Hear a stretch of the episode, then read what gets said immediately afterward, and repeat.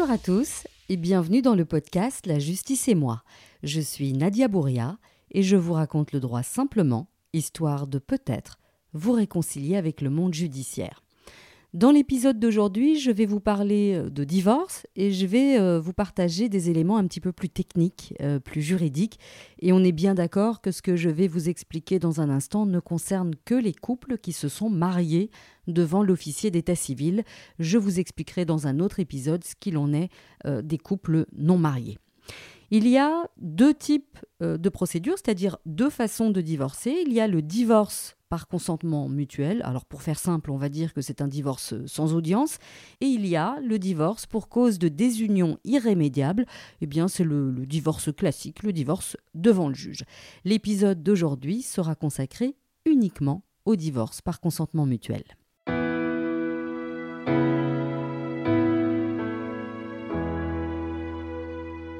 La particularité du divorce par consentement mutuel, que les avocats appellent également DCM, c'est que les époux doivent être d'accord sur tout, absolument surtout.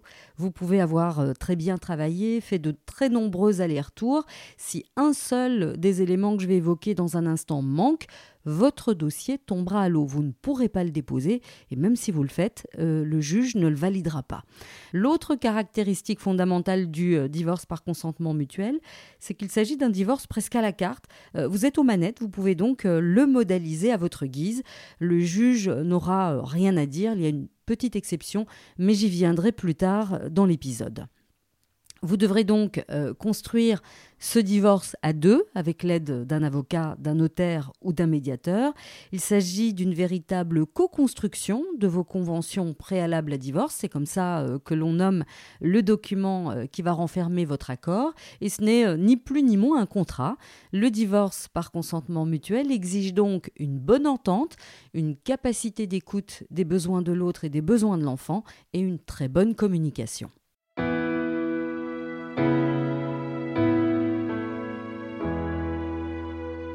Doivent contenir euh, ces conventions préalables à divorce Alors, il y a deux volets, deux chapitres qui sont euh, textuellement prévus euh, par la loi. ils sont un préalable avant de divorcer. Le premier volet concerne votre patrimoine et votre succession. Alors, le patrimoine, c'est tout ce que vous avez construit acquis ensemble durant le mariage et qu'il va falloir détricoter. Vous devez donc liquider votre régime matrimonial et partagez vos biens. En clair, c'est décider qui prend quoi. Est-ce qu'on partage par moitié ou est-ce qu'on fait un tiers, deux tiers? Euh, Ici, votre liberté euh, est totale. Vous n'êtes même pas tenu de respecter ce qui était prévu euh, dans le contrat de mariage. Vous pouvez tout à fait vous en écarter. Vous pouvez par exemple décider que l'un de vous se verra attribuer tout le patrimoine que vous avez accumulé durant le mariage. Alors, qu'est-ce qui peut faire l'objet de ce partage? Eh bien, vous avez les meubles, tout d'abord, le mobilier ce qui euh, garnit votre maison ou votre appartement, les comptes bancaires, la voiture. Si vous avez créé une entreprise, il faudra aussi euh, partager les actions euh, ou les parts sociales. Euh, la plupart du temps, euh, vous les aurez déjà répartis entre vous. En tout cas, euh, en ce qui concerne le mobilier et la voiture, c'est une certitude. Si vous êtes propriétaire, il faudra partager les immeubles. Vous devrez donc décider si l'appartement ou la maison sera vendu ou si l'un de vous rachète les parts de l'autre. Vous pouvez aussi tout à fait décider de rester en indivision. Alors, petite précision ici, si vous êtes propriétaire, vous devrez obligatoirement passer par un notaire puisque le sort de l'immeuble devra faire l'objet d'une transcription. Il ne faudra pas oublier non plus les assurances et enfin euh, les questions qui fâchent, qui prendra en charge les éventuelles dettes du couple et notamment les dettes dues au fisc? Ces conventions préalables à divorce doivent également prévoir ce que l'on appelle vos droits successoraux. Alors ce n'est pas très agréable, mais il faut aussi penser au pire, c'est-à-dire euh, prévoir ce qu'il va se passer en cas de décès de l'un des époux avant que le divorce ne soit effectivement prononcé.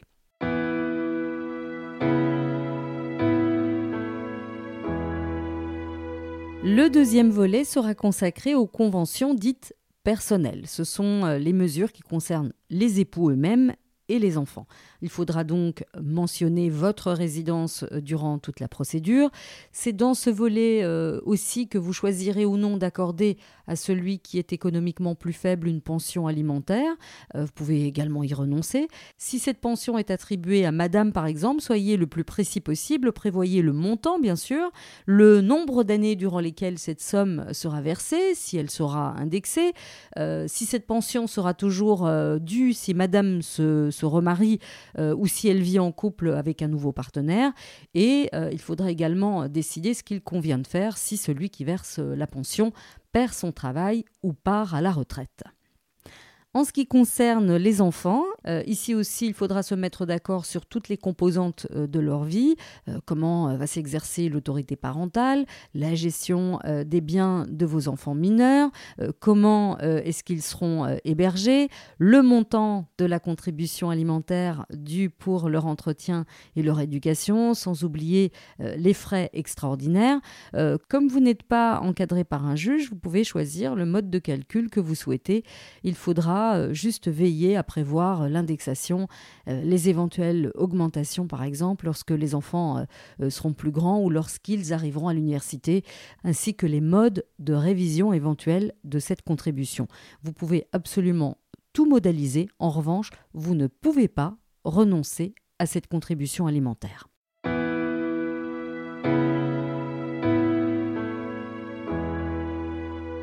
Une fois que vous êtes d'accord sur tous ces éléments, il faudra lancer la procédure. Vous allez le faire euh, via une requête en divorce à déposer au greffe du tribunal de la famille.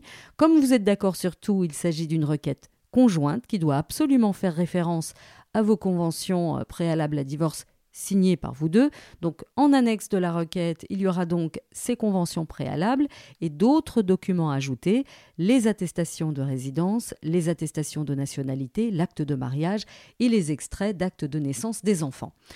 Je vous expliquais tout à l'heure qu'il y a une exception à la liberté euh, totale des époux. Euh, l'élément sur lequel le juge et le ministère public sont susceptibles d'opérer un contrôle, c'est sur le volet qui concerne précisément les enfants. Dans les huit jours du dépôt de la requête, le dossier sera transmis par le greffe au procureur du roi qui va rendre un avis et dire entre autres si le volet concernant les enfants est conforme à leur intérêt. Le juge a aussi une faculté de proposer des modifications ou carrément proposer de supprimer des dispositions euh, s'il estime euh, qu'elles sont contraires à l'intérêt de l'enfant comme vous êtes aux commandes, l'idéal, eh bien, c'est de faire ces euh, modifications. À défaut, le procureur du roi pourrait rendre euh, un avis négatif, ce qui veut dire que le juge ne pourra pas homologuer vos conventions et donc vous ne pourrez pas divorcer. Euh, vous pourrez bien sûr faire appel d'une décision de refus. Si au contraire il n'y a pas d'avis négatif du parquet, le juge prononce le divorce et homologue les conventions qui deviennent donc exécutoires. Dans un délai d'un mois, le greffe du tribunal de la famille effectuera les modalités de transcription de votre divorce. Alors, sur papier, c'est simple et c'est rapide, mais ce n'est pas forcément le cas. Euh, comme il y a de très nombreux points euh, à régler, il est possible que vous mettiez beaucoup de temps euh, à vous mettre au diapason. La difficulté que j'entrevois, c'est que si d'aventure la relation se dégrade entre vous durant ces négociations, vous serez assez démuni si par exemple l'un des deux parents décide de ne pas ramener l'enfant à l'autre. Vous ne pourrez pas faire intervenir la police pour non-présentation d'enfant, puisque à défaut de décision, euh, vous avez strictement les mêmes droits. Enfin, un dernier conseil, euh, si monsieur ou madame vous menace ou vous met la pression insidieusement pour que vous acceptiez n'importe quoi, préférez le divorce pour des unions irrémédiables dont je vous parlerai dans un prochain épisode. Merci de m'avoir écouté. Je vous le dis à chaque fois, mais c'est important euh, pour faire connaître le podcast. Abonnez-vous, partagez-le pour aider le plus grand nombre. Et n'hésitez pas à commenter ou à poser vos questions. Et en ce qui me concerne, je vous dis à la semaine prochaine.